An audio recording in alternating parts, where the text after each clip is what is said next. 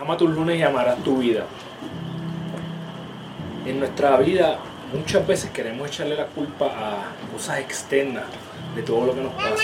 En esta última semana que hemos estado inundados por información de política, elecciones, etc. La realidad es que las elecciones pasaron. ¿Sabes qué? El próximo día tú tienes que salir a trabajar si trabajas, tienes que ir a cuidar a tus hijos si los tienes que cuidar tienes que salir a estudiar, es que estudias, en fin. Eso no, tuvo un impacto inmediato en tu vida. No quiere decir que no le prestes atención a lo que está pasando en la política de tu país, pero eso no determina lo próximo, porque así mismo como lo que le hemos echado la culpa a los políticos, le echamos la culpa al que nos tocó bocina, le echamos la culpa al maestro, a nuestro ex, a nuestros papás, a nuestros hijos.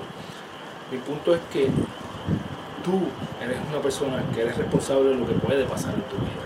Así que toma control de ella. Hazte responsable y la forma en que te haces responsable de eso es dejando de echarle la culpa a los demás, dejando de echarle culpa a tus circunstancias, a tu situación económica, a lo que sea.